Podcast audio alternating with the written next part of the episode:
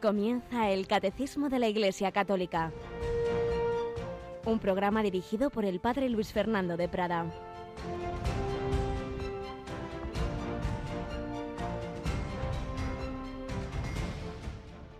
Si permanecéis en mi palabra, seréis de verdad discípulos míos, conoceréis la verdad y la verdad os hará libres.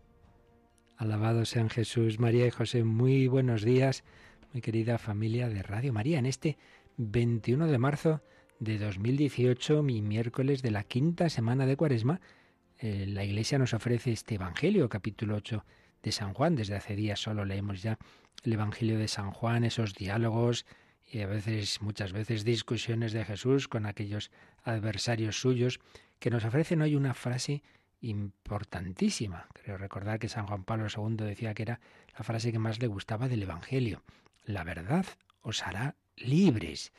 En nuestro mundo, en que no se cree en la verdad, uno piensa que, que la libertad está en nada, en, en hacer lo que nos dé la gana. Entonces, a mí me apetece volar. Bueno, pues abro la ventana y soy libre y me tiro, ¿sí? Te matas. Porque la verdad es que la naturaleza humana no está hecha para volar entonces, si tú no te adaptas a la verdad, pues tus acciones supuestamente libres lo que te llevan es a la ruina. En cambio, si parto de la, verdad, del conocimiento de la realidad, en todos los ámbitos podré usar bien mi libertad. Pues eso que vemos tan claro en ejemplos físicos, que ahí no hay nada que discutir, pues no nos damos cuenta de que pasa igual en los terrenos más trascendentes. Necesitamos actuar conforme a la naturaleza, conforme estamos hechos. Ya estamos hechos por Dios y para Dios. Estamos hechos con una naturaleza que funciona, por así decir, bien cuando sigue las leyes internas eh, que Dios ha puesto en nuestro corazón. Y si no las seguimos, pues también nos haremos daño. Antes o después nos daremos cuenta enseguida o a los años de que hemos actuado de una manera que nos ha hecho daño a nosotros y a los que nos rodean. En cambio, la verdad os hará libres. Tenemos con nosotros a Yolanda Gómez. Buenos días, Yoli. Muy buenos días, padre. Bueno, y para conocer cada vez más la verdad, estamos en esta semana de Cuaresma con un montón de meditaciones, de tantas de ejercicios. Ya vamos por el tercer día, como acabas de recordar, y rápidamente recordamos esas horas en que nuestros oyentes, si alguno hubiera o hubiese, que aún no se hubiera enterado, ¿verdad? Puede engancharse a esas, a estas tandas de ejercicios. La primera, bueno, ya la hemos tenido de madrugada, ¿verdad? Eso es, ha sido del padre Luis María Mendizábal, pues que además nos dejó el pasado 18 de enero y estamos ofreciendo unas meditaciones eh, pues que él impartió. Eh, sí, pues hace, unos... años a un grupo de caballeros sobre la pasión, ni más ni menos. Así que muy adecuadas. Dos, cuatro de la madrugada, pero obviamente se pueden escuchar posteriormente en el, en el podcast y, y se puede pedir ya cuando termine todo, ¿verdad? El disco con ellas. Y luego por la mañanita. Y luego a las doce y media, el padre Javier Mairata imparte los ejercicios eh, dirigidos especialmente a los enfermos y a las personas mayores. Y el que no puede por la mañana o quiere mañana y tarde, pues tenemos por la tarde. Eso es, a las seis de la tarde. El padre Santiago Boigues nos acompaña en esos ejercicios espirituales que van un poquito más dirigidos hacia los sacerdotes y sobre todo a los miembros de la vida consagrada. Aunque todas las tandas, obviamente, aunque tengan cada una su matiz, pero todo lo que se nos dice nos aprovecha a todos. Pero especialmente la de la noche la dirige, se dirige a todo el mundo, a toda la familia, a las 11 de la noche. Hay una voz muy conocida, ¿verdad? Eso es, es el padre Raúl Muelas, eh, pues que dirige esa tanda de, ejercicios a las 11 de la noche, las 10 en Canarias, más hacia la familia. Ya cuando estamos todo tranquilito, pues ahí nos hmm. encomendamos al Señor. Una manera muy bonita también de terminar el día. Pues ya lo sabéis, toda esta semana, incluido el domingo de Ramos, estas cuatro tandas, pero luego ya recordaremos que también en Semana Santa ahí tendremos una sola tanda, pero en modo intensivo con cuatro meditaciones al día a partir del lunes santo. Eso ya lo recordaremos. Y ayer, hasta ahora, teníamos un programa especial, de esos muy especiales, con tres obispos, ni más ni menos, Monseñor Demetrio Fernández de Córdoba, Monseñor José Ignacio Munilla de San Sebastián y el auxiliar de Getafe, don José Rico, explicándonos ese documento de la Congregación para la Doctrina de la Fe, Placuit Deo, dispuso Dios sobre la salvación. Bueno, todo lo que estamos aquí explicando a fin de cuentas es esa acción del Dios uno y trino que ha entrado en nuestra historia, que nos ha creado, que nos ha redimido Jesucristo, el Hijo eterno de Dios hecho hombre, y que nos da su Espíritu Santo, todo ello a través de la Iglesia, de la que aquí estamos hablando, que es la salvación pues es unirnos a Dios. Estamos hechos por Dios y para Dios, pero el hombre por sus fuerzas no consigue, no podemos. ¿Cómo vamos a saltar de nuestra limitación creatural al infinito de Dios? Solo si Dios nos coge en sus brazos. Eso es lo que ha hecho Dios haciéndose hombre, haciéndose camino, verdad y vida. La verdad os hace libres, libres de nuestras esclavitudes, de nuestro pecado, de todo lo que nos impide unirnos a Dios. El Hijo eterno de Dios se ha hecho hombre para elevarnos a la naturaleza divina esa es la salvación, que yo llegue a Dios. Y eso yo no puedo por mis fuerzas. Ese documento habla de esos errores, neopelagianismo, yo, yo, yo, por mis fuerzas, mi autosuperación, mi autosalvación. El pelagianismo originario era contando con Dios, pero sobre todo poniendo el esfuerzo en, la parte humana, pero es que hoy ya es incluso rechazando a Dios. Y el neognosticismo, salvación simplemente sentirme bien. Bueno, pues ese programa especial de ayer lo tenéis ya en el podcast, en un apartado de documentos de magisterio de la Iglesia. Ahí lo podéis volver a escuchar o si alguien no pudo, ahí lo podéis recuperar o como siempre pedirlo también a nuestros, a nuestros voluntarios en el 902 500 518 o a través de la página web. Vamos nosotros a seguir con la Iglesia precisamente como sacramento universal de salvación hoy día cómo nos llega esa salvación, eh, esa acción de, de Cristo Redentor a través de la Iglesia. Lo explicamos hoy, pero como siempre antes, tenemos nuestro pequeño testimonio, sección testimonial, que nos hace ver que en el mundo hay mucha gente buena, que en medio de tanto mal hay mucho más bien que no se suele decir que no salen los medios, pero que el Espíritu Santo realiza en tantas personas buenas que viven con un corazón cristiano. Escuchamos hoy una pequeña anécdota en ese sentido.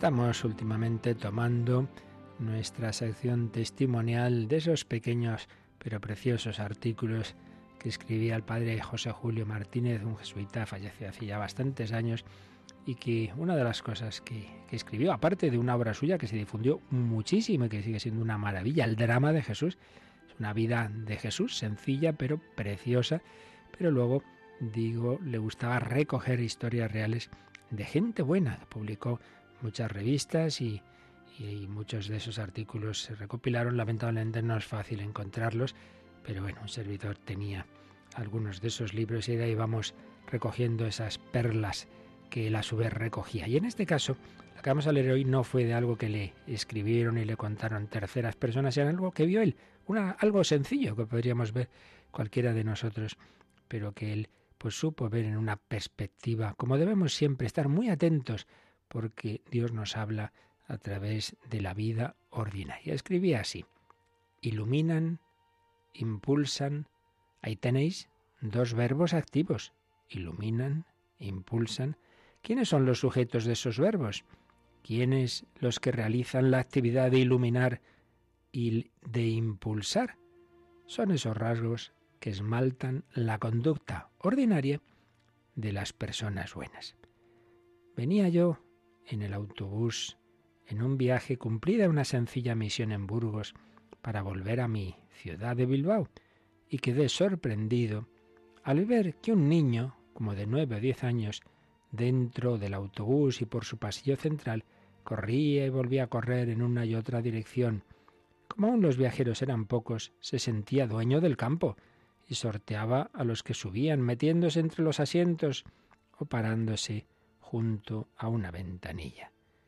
Me fijé que no era un niño normal, tenía problemas, como lo probaban su cabeza pequeña y algo torcida, su boca siempre abierta, su mirada sin expresión luminosa, sus palabras o gritos difíciles de entender. Pero allí estaba una señora que no necesitaba ser presentada, era su madre. Le miraba sin cesar. A ratos le acompañaba, le cogía de la mano para retenerlo junto a su asiento. El inquieto niño se escapaba y volvía a correr y a chillar. ella no se enfadaba.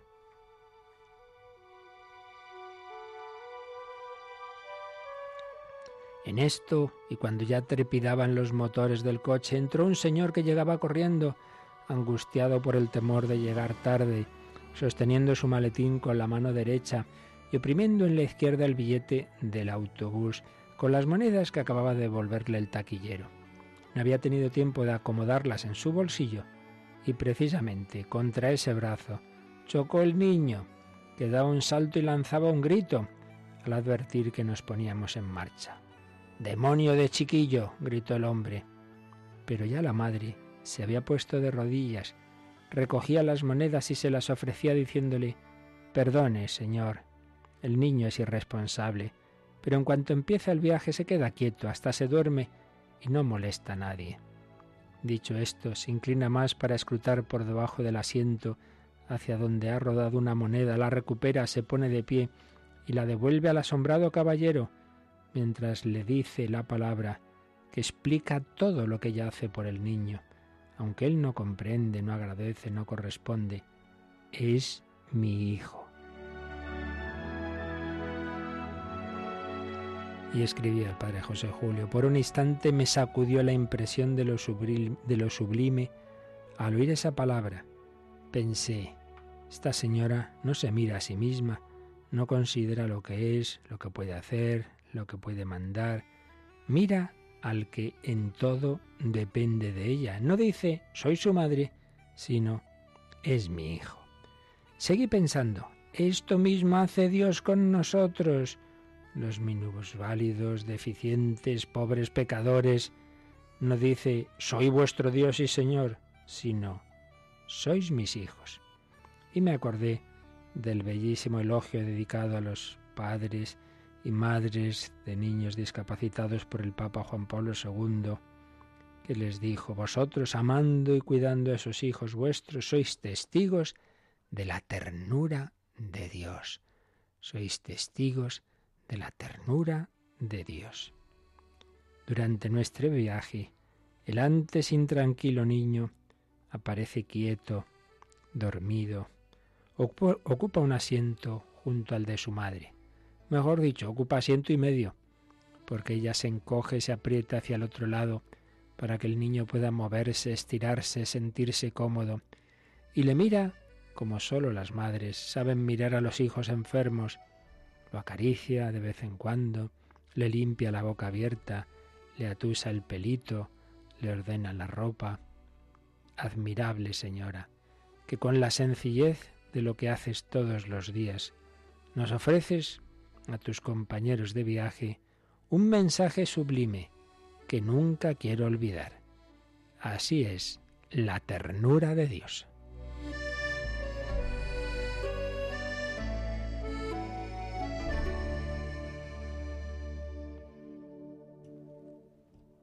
Pues es lo que el Señor dice de nosotros, no dice soy vuestro Dios y Señor, obedecedme, sino sois mis hijos la ternura de Dios. Pues pedimos al Señor tener los ojos abiertos, descubrir esos rasgos de amor que el Señor mueve en tantos corazones y que lo humano nos eleve a lo divino, que nos haga descubrir ese amor de Dios y por supuesto reflejarlo en nuestra vida. Sois testigos de la ternura de Dios.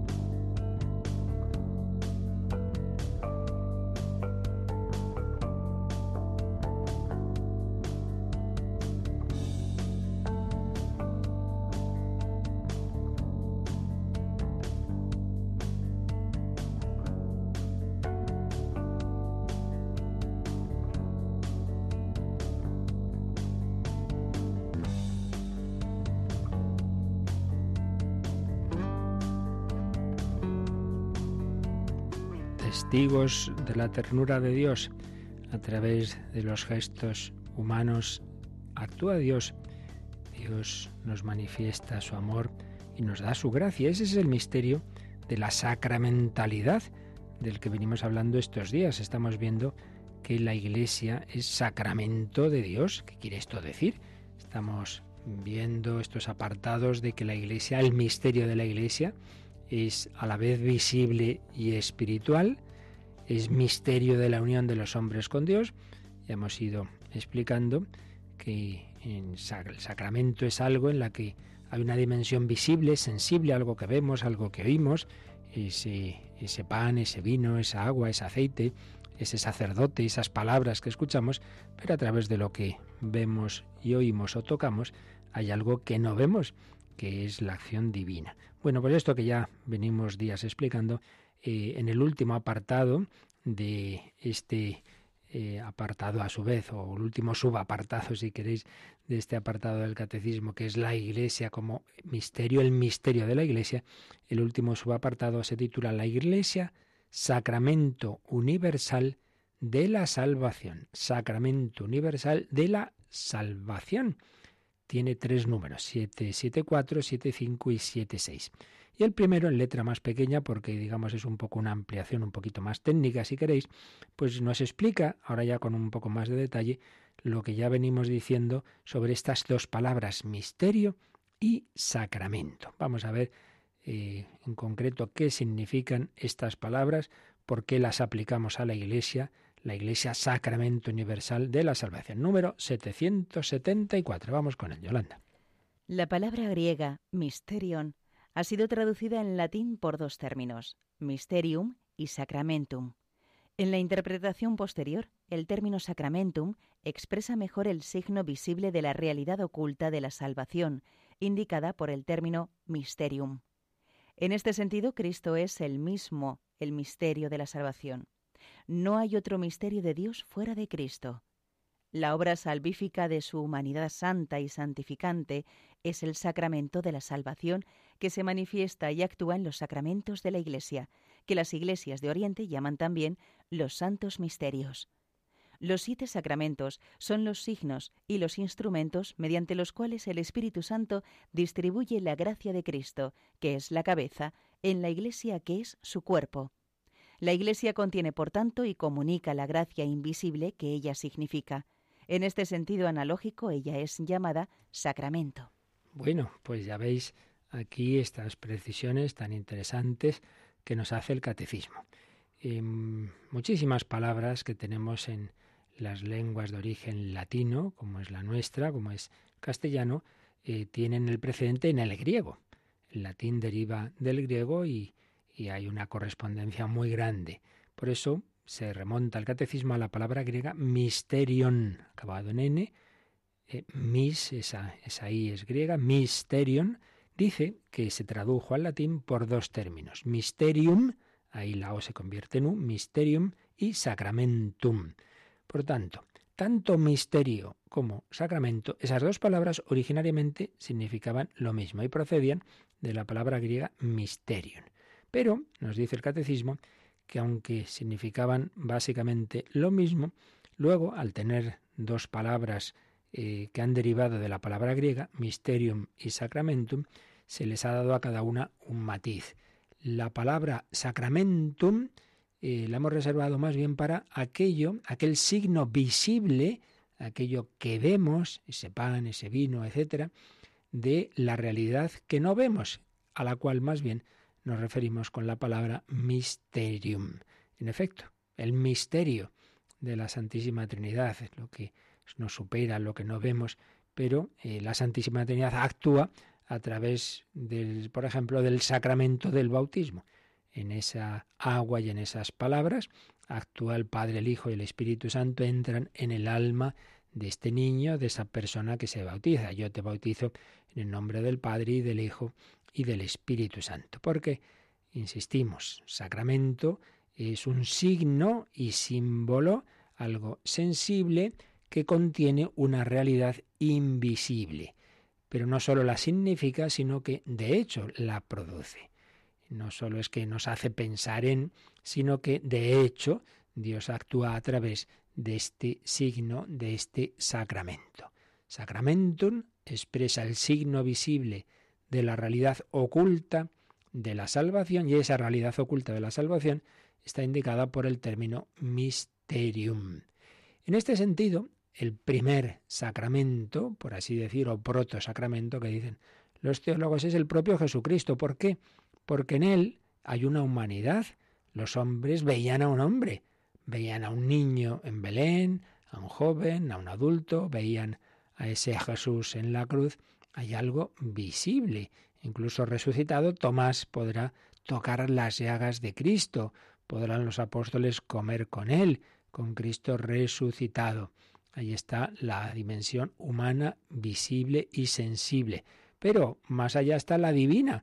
Por eso el mismo Santo Tomás, que había dudado de Jesús cuando se le manifiesta a Cristo resucitado y le dice, trae acá tu dedo, trae acá tu mano, como responde, Señor mío y Dios mío. La divinidad no se ve, pero realmente esa luz que recibía de esa humanidad de Cristo glorioso le llevaba a hacer el acto de fe en que no era un mero hombre, que era Dios. Ese es el misterio. El protosacramento es Cristo, esa humanidad, ese cuerpo, esos gestos, esa alma de, humana de Jesús que nos manifiesta Dios. Y nos ha puesto el catecismo una frase de San Agustín, no hay otro misterio de Dios fuera de Cristo.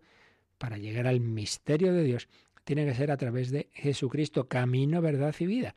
Todo lo demás eran aproximaciones más o menos cercanas o lejanas, pero realmente solo a través de Cristo conocemos cómo es Dios en su interior, cómo es Dios en sí mismo. Nadie va al Padre sino por mí. Cristo es Él mismo el misterio de la salvación. Y por eso vimos, recordaréis, en toda la parte de Cristología que tratamos muy a fondo y que siempre podéis volver a escuchar en los podcasts o en, en los discos en que están recopiladas aquellas catequesis, vimos con calma, digo, ese apartado del catecismo que nos habla de los misterios de la vida de Cristo. Cristo es misterio y toda su vida es misterio. ¿Qué quiere decir? Que en todas sus acciones humanas hay algo, hay algo que nos quiere revelar, algo más allá de lo, de lo humano, digamos, de lo sencillo, igual que en el ejemplo que poníamos hoy, a través de aquella anécdota y en ese autobús el padre José Julio pues se elevaba a la ternura de Dios. Bueno, pues no digamos en Jesucristo, quien veía a ese, a ese hombre Cristo Jesús, realmente estaba, si abría el corazón y se dejaba iluminar por el Espíritu Santo, podría conocer más a Dios cómo es Dios. Por eso, Yolanda, vamos a leer, aquí nos recuerda el catecismo que eso de los misterios de la vida de Cristo ya lo vimos y nos habla de un número, el 515, en donde se nos hablaba de que toda la vida de Cristo es misterio. Vamos a recordar este número muy bello y provechoso para nuestra vida espiritual y meditación. Los Evangelios fueron escritos por hombres que pertenecieron al grupo de los primeros que tuvieron fe y quisieron compartirla con otros. Habiendo conocido por la fe quién es Jesús, pudieron ver y hacer ver los rasgos de su misterio durante toda su vida terrena. Desde los pañales de su natividad hasta el vinagre de su pasión y el sudario de su resurrección, todo en la vida de Jesús es signo de su misterio. A través de sus gestos, sus milagros y sus palabras, se ha revelado que en él reside toda la plenitud de la divinidad corporalmente. Su humanidad aparece así como el sacramento, es decir, el signo y el instrumento de su divinidad y de la salvación que trae consigo. Lo que había de visible en su vida terrena conduce al misterio invisible de su filiación divina y de su misión redentora. Pues la verdad es que está maravillosamente explicado en este número 515 lo que significa eh, Cristo como sacramento primordial, como proto-sacramento. En los rasgos de la vida terrena de Jesús aprendemos cosas de Dios y de la salvación. Dice desde los pañales de su natividad hasta el sudario de resurrección. Todo en la vida de Jesús es signo de su misterio. Claro que sí. ¿Por qué nació Jesús en Belén pobre, así por casualidad, no hombre, no. Dios quiere enseñarnos muchas cosas, Dios quiere enseñarnos su amor, el valor de la pobreza, que Él ha venido a traernos la salvación a todos. Se manifiesta, en primer lugar, a los pastores pobres que están allí al aire libre, desde los pañales de su natividad. Dios es el eterno niño en el sentido de inocencia, de bondad. Eh, nos quiere enseñar que para llegar al reino de los cielos hay que hacerse como niño. Todo, todo, todo lo humano en Cristo nos lleva a lo divino y nos lleva al camino de la salvación, desde los pañales de su natividad hasta el vinagre de su pasión. Los hombres que le ofrecemos a la sed de Cristo, tengo sed, vinagre. El rechazo, el desamor, la incomprensión, la tibieza, todo en la vida de Jesús es signo de su misterio, a través de sus gestos, sus gestos con los niños, con los pecadores, con aquella mujer que lloraba a sus pies, que nos estaba indicando la misericordia de Dios, que Él es nuestro Salvador, a través de sus gestos, de sus milagros, que es más fácil decir al paralítico, tus pecados quedan perdonados o coge tu camilla y echa a andar. Los milagros nos revelan ese amor misericordioso que es capaz de sanar al hombre entero, cuerpo y alma, gestos, milagros, palabras. A través de todo eso se ha revelado, y viene una frase de San Pablo en Colosenses 2.9, que en Él, en Cristo, reside toda la plenitud de la divinidad corporalmente. ¡Qué misterio! El templo verdadero, destruid este templo y en tres días lo reedificaré, es el cuerpo de Cristo. En Él reside la divinidad. En Él está Dios, pero corporalmente, la encarnación.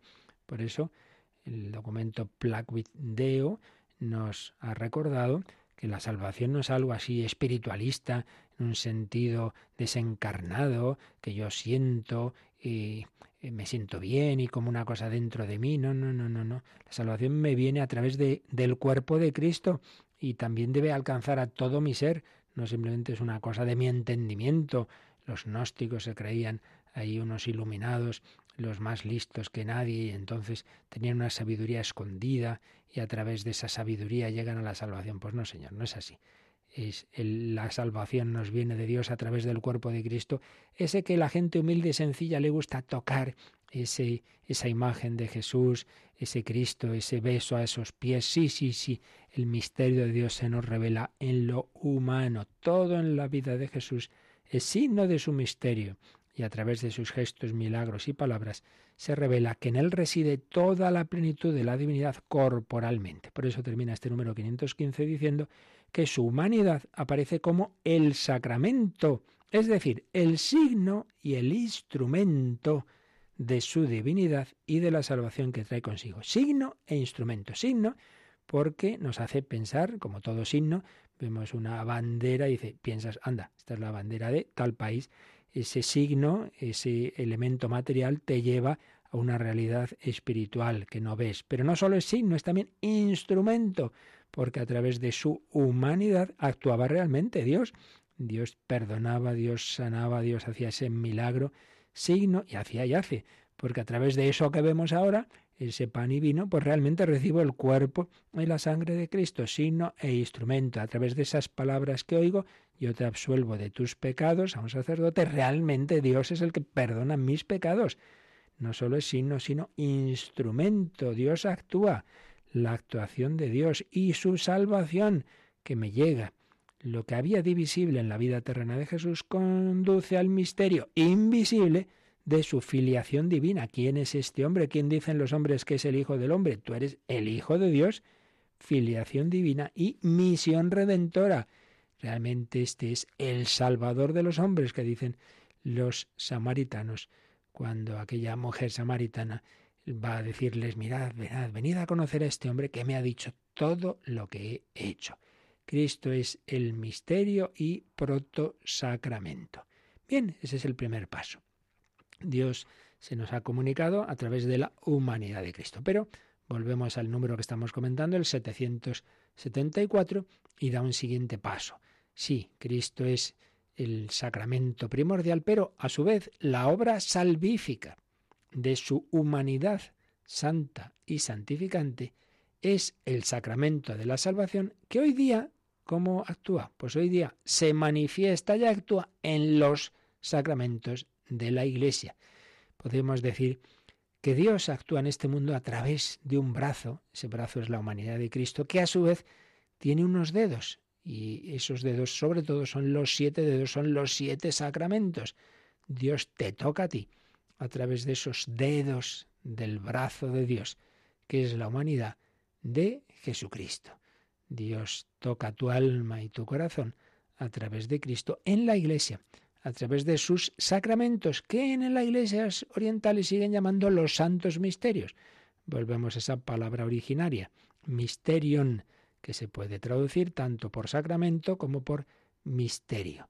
Los siete sacramentos son los signos e instrumentos mediante los cuales el Espíritu Santo distribuye la gracia de Cristo, que es la cabeza del cuerpo místico. Él es la cabeza y de la cabeza baja a los miembros esa gracia, esa sangre, ese Espíritu Santo, pero nos llega como caminos ordinarios, no excluye que haya luego otros caminos extraordinarios para aquellos que sin culpa no han podido conocer la Iglesia, pero los caminos ordinarios por los que Dios distribuye su gracia y en definitiva su Espíritu Santo son esos siete dedos, son los sacramentos de la Iglesia. Vamos a dar gracias al Señor y vamos a darnos cuenta de que a través de lo humano mm, se comunica lo divino y tú también, tú también, miembro de Cristo, estás llamado a ser sacramento en un sentido amplio de la palabra, es decir, que viéndote a ti, escuchándote a ti, los hombres piensen en Dios. Eso que Teresita González Quevedo le pedía a la Virgen, Madre, que quien me mire te vea, que quien viera a esa niña encantadora que entró religiosa y murió muy, muy jovencita y tenía grandísimo amor y devoción a la Virgen María, que quien la viera ya pensara en la Virgen, con ella era fácil. Hay que pedir al Señor que también con nosotros, muchas veces más duros de mollera, pero que seamos también instrumentos suyos, sal de la tierra, luz del mundo.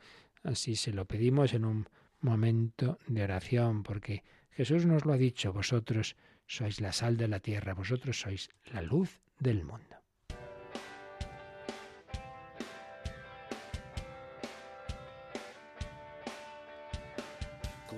Sal que se pierde en el mar y que su vida en las olas viene y va, pequeña, humilde, no se hace notar. Pero escuece y hace sanar es vida, esencia, es la identidad. Es el sabor, es la fuerza, es verdad. Así vosotros en la ciudad. Si la sal se vuelve sosa, si la luz se apaga sin más. Vosotros sois la sal de la tierra, vosotros sois la luz del mundo, no descanséis.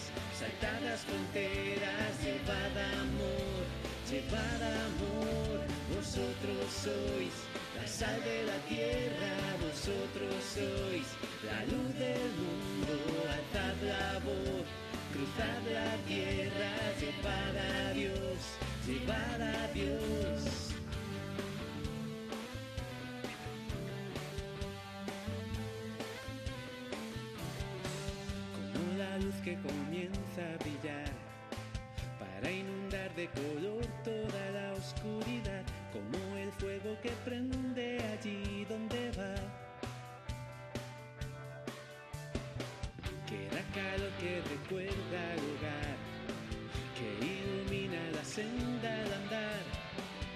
Te enseña lo que no ves pero está.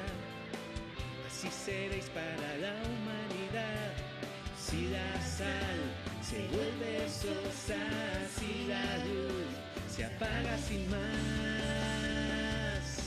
Vosotros sois la sal de la tierra, vosotros sois la luz del mundo, no descanséis, saltad las fronteras, llevad amor, llevad amor, vosotros sois la sal de la tierra, vosotros sois la luz del mundo, alzad la voz, cruzad la tierra, llevad a Dios, llevad a Dios.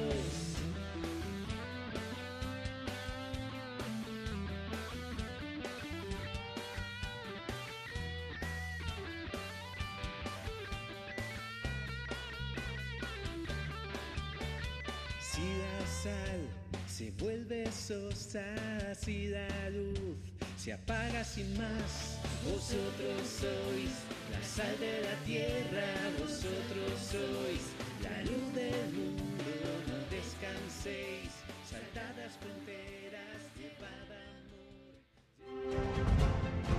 Descubre la fe de la Iglesia a través del Catecismo, de 8 a 9 de la mañana en Radio María. Vosotros sois la sal de la tierra, vosotros sois la luz del mundo. Y para serlo tenemos que unirnos realmente cada vez más a Dios nuestro Señor. ¿Y qué es la plenitud de la unión con Dios? La santidad.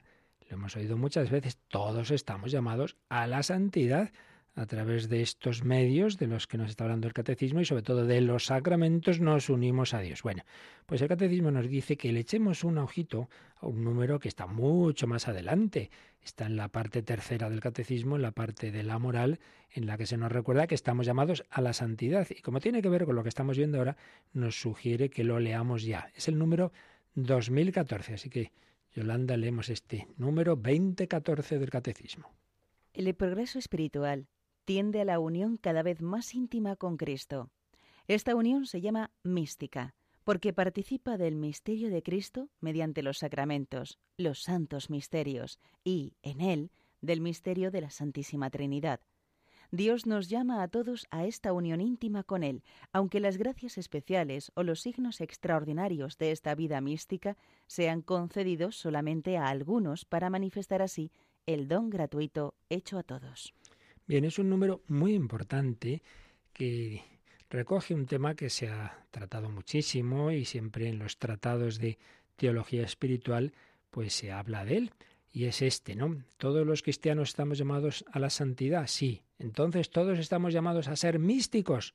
Pues sí, pero claro, hay que entender bien qué quiere decir lo de místico. Si entendemos pues unos eh, unas gracias especiales, unos signos extraordinarios, unos éxtasis, unos... no, pues en ese sentido no todo el mundo necesariamente tiene que tener esos signos extraordinarios, pero es que eso no es lo esencial. Lo esencial de la mística, sin entrar aquí ahora en detalles, ya digo, esto es un tema muy complejo que se ha tratado muy durante muchos años, se ha profundizado y discutido entre los autores de teología espiritual, pero hay una cosa en la que todos coinciden, y es que la vida espiritual tiene sus etapas, como la vida humana, ¿no? Hay una niñez, una adolescencia, una juventud, una madurez, etcétera, también en la vida espiritual. Y en esas etapas de la vida espiritual hay una primera etapa que se suele decir predominantemente ascética y una segunda etapa, siempre se presupone que hacemos lo que tenemos que hacer, claro, que respondemos a la gracia de Dios. Si lo hacemos así, una segunda etapa predominantemente mística. ¿Qué quiere esto decir? La etapa predominantemente ascética siempre es Dios y el hombre, siempre la vida espiritual es ante todo y sobre todo acción e iniciativa de Dios, bueno, al principio única y exclusivamente, claro, porque si un niño pequeño es bautizado, el niño no hace nada, absolutamente nada, simplemente es Dios el que actúa. Pero cuando ya va teniendo uso de razón, pues ya va siendo ese diálogo entre Dios y la persona humana. Entonces actúa la gracia de Dios, pero cuenta con nuestra respuesta.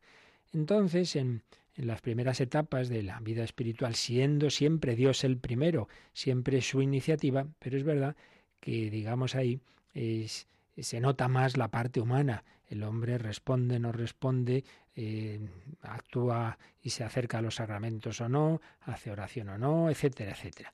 Es como eh, una persona pues se convierte a una vida espiritual intensa, entonces pues pues empieza a hacer su plan de vida, su rato de oración, su confesión con tal frecuencia, su dirección espiritual, en fin, todos esos, eh, esos elementos humanos que la tradición de, la Iglesia pues recomienda como los medios que habitualmente eh, nos ayudan a unirnos con Dios. Entonces, uno tiene que poner esa su parte, ¿no? Siempre, repito, bajo la acción divina, porque sin eso no hay nada que hacer, bajo la gracia de Dios y contando con, con esa luz del Espíritu Santo. Pero si uno va siendo fiel y va haciendo su tiempo de oración y pone de su parte y lleva sus evangelios o lleva su libro de oración, eh, llega un momento antes o después en que es más palpable la acción de Dios. Uno a lo mejor pues ha llevado su libro de oración y sin necesidad de él, pues se, se, recibe una luz del Señor, se siente muy a gusto en la oración. Eso puede ocurrir en cualquier momento, por supuesto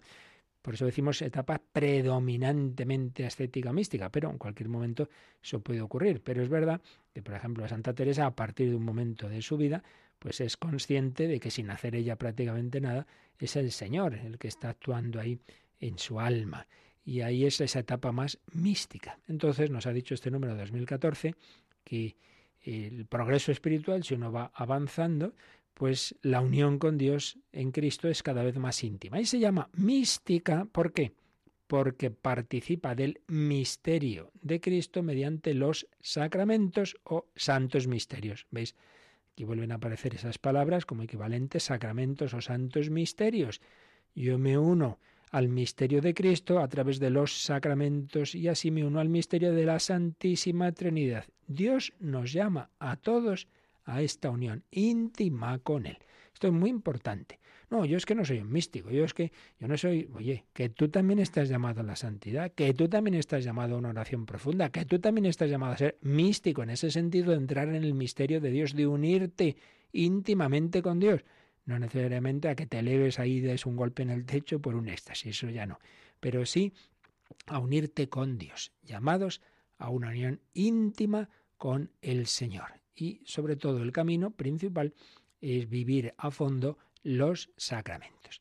Bien, estábamos en este número 774, la obra salvífica de la humanidad de Cristo es el sacramento de la salvación que se manifiesta y actúa a través de los sacramentos de la Iglesia y ya el último apartado de este número 774 dice, los siete sacramentos son los signos y los instrumentos mediante los cuales el Espíritu Santo distribuye la gracia de Cristo, que es la cabeza, en la Iglesia, que es su cuerpo. Y última frase, la Iglesia contiene, por tanto, y comunica la gracia invisible que ella significa. La Iglesia contiene y comunica la gracia que no vemos, la gracia invisible. Tú ves a este hombre, a este sacerdote, tú ves esa agua en la pila bautismal, Tú ves ese pan y vino, sí, sí, pero a través de eso que ves recibes algo que no ves, la gracia invisible. Y eso está en la Iglesia, así como la humanidad de Cristo es el proto sacramento, a través de esa humanidad está Dios, pues también la Iglesia en su conjunto es un sacramento, en cuanto que todo lo que en ella es sensible, es visible, es mm, camino de comunicación de lo invisible divino. Iglesia Sacramento y dentro de ella sobre todo los siete sacramentos. Hay muchas otras acciones que en un sentido amplio de la palabra son sacramentales en este, en este aspecto, en esa acepción de ser instrumento de la gracia de Dios. Pero sobre todo esto se cumple en los siete sacramentos. Por eso, eh, de nuevo, el catecismo nos dice que echemos otro ojito a un número, al 1116, que ese es de la segunda parte del catecismo. Ya sabéis, Hemos recordado muchísimas veces que la doctrina católica tiene cuatro patas, una buena mesa con sus cuatro patas. La primera es lo que creemos, que es en lo que estamos ahora en el credo. La segunda, lo que celebramos, la liturgia y particularmente los sacramentos de la Iglesia. La tercera es eso hay que llevarlo a la vida, la vida cristiana, la moral. Y la cuarta, la oración. Pues bien, en la segunda parte está explicado qué son los sacramentos. Y uno de los números de explicación, el catecismo nos lo cita aquí, para que veamos lo que tiene que ver con lo que estamos ahora explicando. Vamos a leer este breve número, el 1116. Los sacramentos, como fuerzas que brotan del cuerpo de Cristo siempre vivo y vivificante, y como acciones del Espíritu Santo que actúa en su cuerpo, que es la Iglesia, son las obras maestras de Dios en la nueva y eterna alianza. Fijaos qué, qué belleza, fuerzas que brotan del cuerpo de Cristo, un cuerpo siempre vivo y vivificante. Si del cuerpo muerto de Jesús en la cruz brotó sangre y agua, ahora de ese cuerpo vivo es un torrente del que brota constantemente el agua del Espíritu Santo. Entonces esos sacramentos son fuerzas que brotan de ese cuerpo de Cristo y son como acciones del Espíritu Santo que actúa en la Iglesia y también las las caracteriza el catecismo, a los, los caracteriza a los sacramentos como las obras maestras de Dios. Si Dios actuó de una manera muy especial, por ejemplo, para sacar a Israel de Egipto y actuó en el desierto con todos aquellos milagros de, del maná, del agua que brotaba de la roca, etc., hoy las obras maestras de Dios ordinarias en, en, el día a día, si es que son milagros permanentes y no nos damos cuenta de ello, son los sacramentos, obras maestras de Dios en la nueva y eterna alianza. Bien, pues esto es lo que nos ha explicado el catecismo en este número 774 sobre qué significa que la Iglesia es sacramento.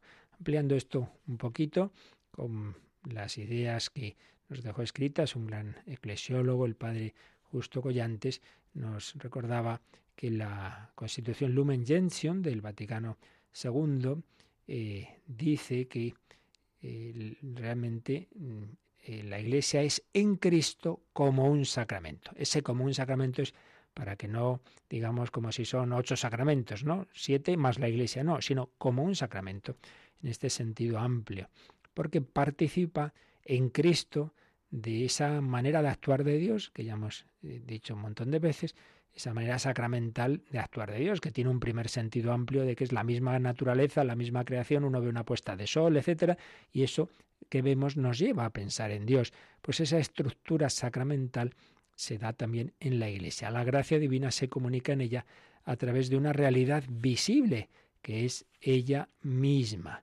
También dice el Vaticano II en la Lumen Gentium 8, como la naturaleza asumida sirve al Verbo divino de instrumento vivo de salvación a él indisolublemente unido, de modo semejante, el organismo social de la Iglesia sirve al Espíritu de Cristo que la vivifica para incremento de su cuerpo. Y eh, un poquito más adelante, Lumen Gentium 9 dice que el pueblo de Dios, el pueblo mesiánico, es un germen segurísimo de unidad, esperanza y salvación. Cristo se sirve de él como de instrumento de redención universal y lo envía a todo el universo como luz del mundo y sal de la tierra, y lo constituyó iglesia, a fin de que fuera para todos y cada uno el sacramento visible de esa unidad salvadora. Y más adelante, el número 48 de la Lumen Gentium, Cristo levantado en alto atrajo así a todos los hombres. Yo cuando fuere elevado sobre la tierra traeré a todos hacia mí resucitado de entre los muertos, envió a su Espíritu vivificador sobre sus discípulos y por él constituyó a su cuerpo, que es la Iglesia, como sacramento universal de salvación. Y en otra constitución de Vaticano II, la de la Sagrada Liturgia, Sacrosantum Concilium, se vuelve a hablar de la Iglesia como sacramento y dice, del costado de Cristo dormido en la cruz, nació el sacramento de la Iglesia entera. Esta doctrina que enseñó el Vaticano II realmente no es nueva, no hay nada radicalmente nuevo, quizá la manera de decirlo, pero siempre sí había visto que la Iglesia prolonga en el mundo la acción de Cristo. Como decíamos, ese ejemplo tan bello, Cristo es como el brazo de, del Padre y en ese brazo están la mano y los dedos. Esos dedos son los siete sacramentos, instrumentos visibles y humanos que comunican eficazmente la gracia divina invisible. Así pues, la Iglesia es visible en sus estructuras, en su organización social, en sus leyes, en sus ritos, pero es portadora de la presencia invisible de Cristo. Quien os escucha a vosotros, me escucha a mí. Es signo manifestativo de la gracia e instrumento eficaz. Repetimos, no solo nos hace pensar, sino que de hecho me comunica la gracia divina, que nos hace hijos y herederos como explica San Pablo en su carta a los romanos, a los gálatas, esa es la salvación, la gracia que me hace hijo en el Hijo, que me reviste de Jesucristo. Eh, el bautismo es la puerta por la que mm, se une uno a Jesucristo y se entra a la vez en la iglesia.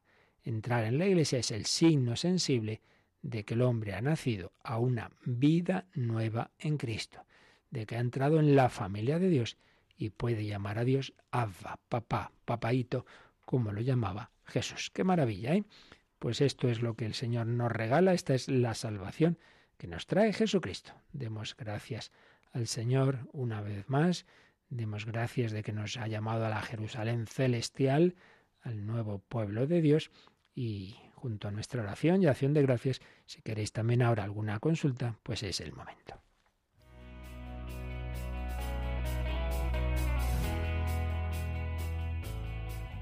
Participa en el programa con tus preguntas y dudas. llama al 91 005 9419. 91 005 9419. También puedes escribir un mail a catecismo arroba. Catecismo arroba radiomaria.es.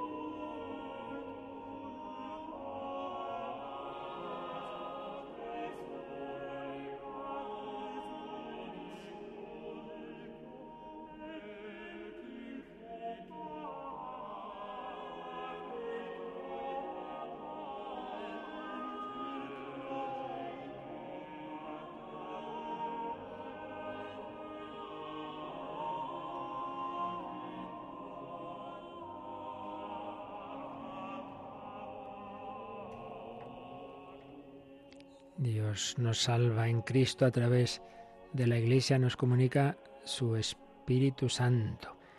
¿Tenemos alguna llamada, Yolanda? Sí, nos ha llamado Jaime de Tenerife y pregunta cuáles son los sacrificios espirituales que agradan a Dios.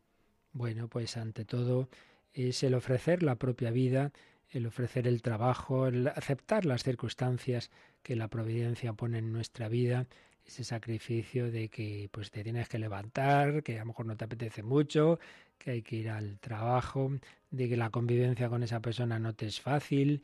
En definitiva, fijaos que sacrificio, enseguida pensamos sufrimiento, no necesariamente. Sacrum facere, de ahí viene la palabra sacrificio, hacer algo sagrado, no necesariamente es algo doloroso, no. Ofrecer tu alegría, ofrecer tu, también tu tiempo de descanso ofrecido en el Espíritu Santo, como hacemos el ofrecimiento de obras por la mañana, con mis obras y oraciones, sufrimientos y alegrías, todo unido a Cristo y ofrecido especialmente en el ofertorio de la Santa Misa, eso es el sacrificio, unirme a Cristo que se ofrece al Padre, que su humanidad, su vida humana la vivió de cara al Padre, para gloria de Dios y bien de los hombres. Por tanto, en definitiva, esos sacrificios son hacer la voluntad de Dios, no otras cosas, porque si uno decide porque le parece, pues voy a hacer un ayuno de una semana, bueno, pero, pero eso te lo ha pedido Dios o no, no, que me apetece, ah, hijo, pues no se, se trata de lo que le agrada a Dios, entonces hay que discernir qué quiere Dios de mi vida. Entonces, donde Dios te ha puesto, hacerlo con alegría, con paz, aceptando las circunstancias, sin quejarse, ese es el sacrificio que agrada a Dios.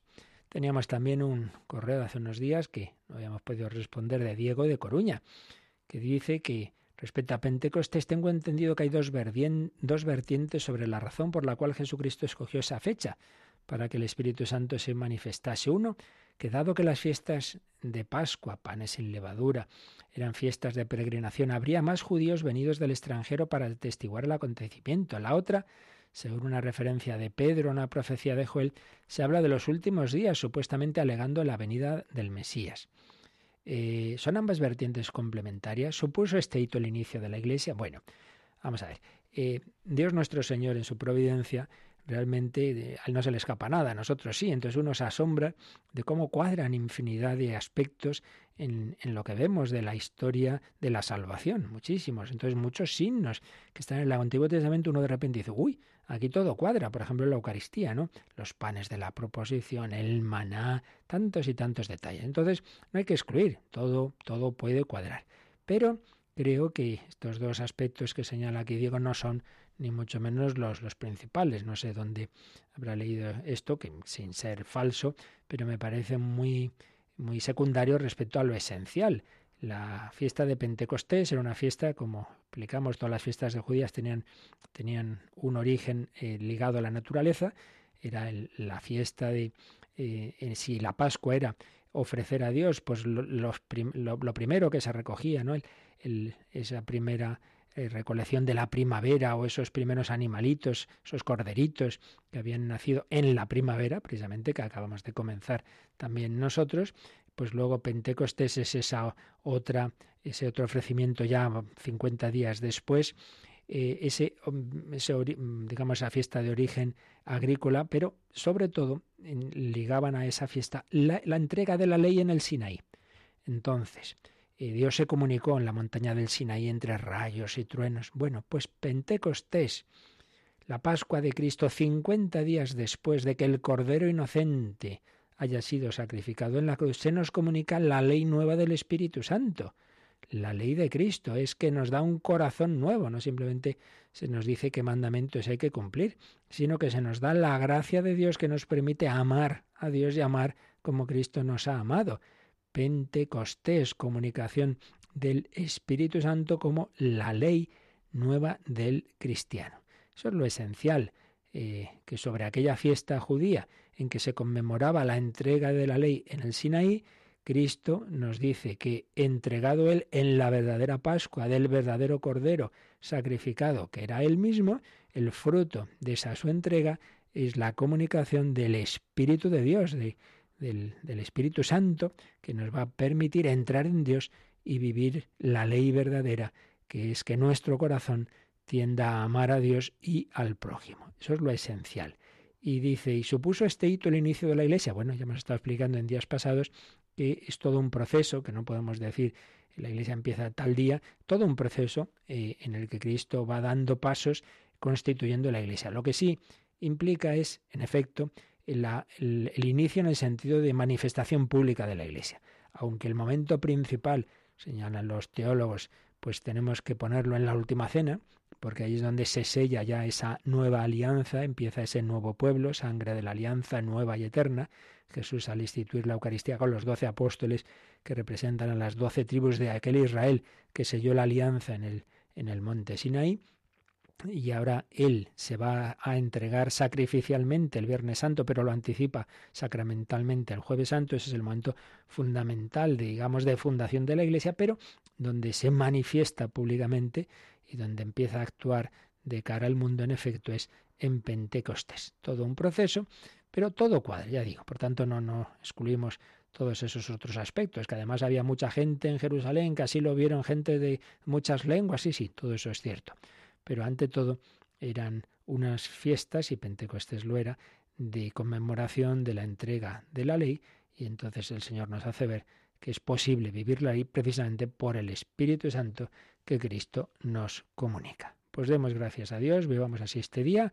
Recuerdo que doce y media, seis de la tarde y once de la noche tenemos nuevas meditaciones de nuestras tandas de ejercicios para vivir bien esta quinta semana de Cuaresma y prepararnos a vivir la Pascua del Señor. Pues pedimos a la Santísima Trinidad que nos invite a unirnos con ella su bendición. Agradecemos a Yolanda su colaboración hoy y que vivamos este día en ese amor de Dios que ahora nos bendice. La bendición de Dios Todopoderoso, Padre, Hijo y Espíritu Santo, descienda sobre vosotros. Alabado sea Jesucristo.